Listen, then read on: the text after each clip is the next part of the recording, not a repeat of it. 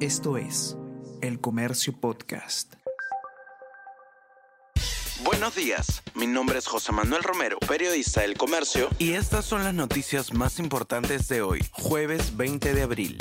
Juez ordena que Toledo se entregue mañana. Expresidente debe ponerse a disposición de las autoridades de Estados Unidos para que sea detenido con miras a la ejecución de su extradición al Perú. Ayer, el denunciado intentó otra vez dilatar proceso con un recurso ante la Corte de Colombia, en el que cuestionó el sistema judicial peruano.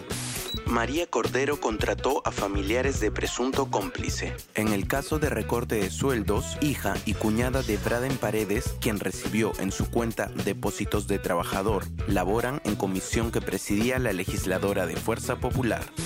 Reglamento fija parámetros para acogerse a pensiones mínimas en AFP. La ley de pensiones mínimas, promulgada por el Congreso en enero, ya cuenta con su reglamento y en él se precisan las condiciones para que el afiliado a una AFP pueda acogerse a dicha modalidad. Como se recuerda, la norma permite fijar un objetivo de pensión a lo largo de la etapa activa del aporte con miras a alcanzar una pensión ideal llegada la jubilación.